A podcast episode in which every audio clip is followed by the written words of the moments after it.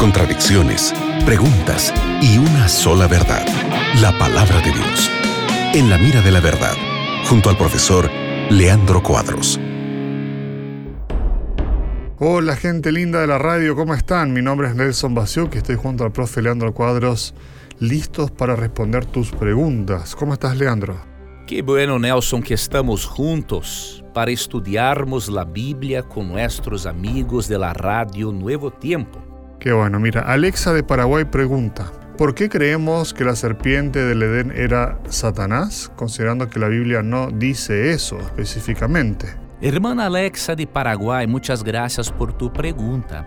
En la verdad, querida hermana, la Biblia especifica, sí, que la serpiente del Edén era Satanás. E o texto que especifica isso é Apocalipse 12, 9. Vou ler para ti. E foi lançado fora, ou seja, Satanás foi expulso, echado fora do cielo, sim? E foi lançado fora o grande dragão, a serpiente antiga que se chama Diablo y Satanás, el cual engaña al mundo entero. Fue arrojado a la tierra y sus ángeles fueron arrojados con él.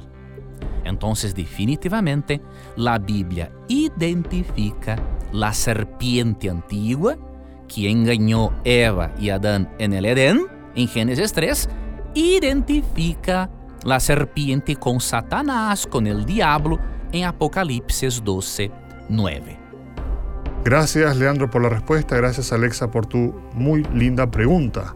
Amigos, sigan en compañía de la Radio Nuevo Tiempo, en cualquier momento regresamos. Gracias Nelson por las preguntas, por presentar las preguntas de nuestros oyentes. Gracias amigo gente por tu participación que es hermosa.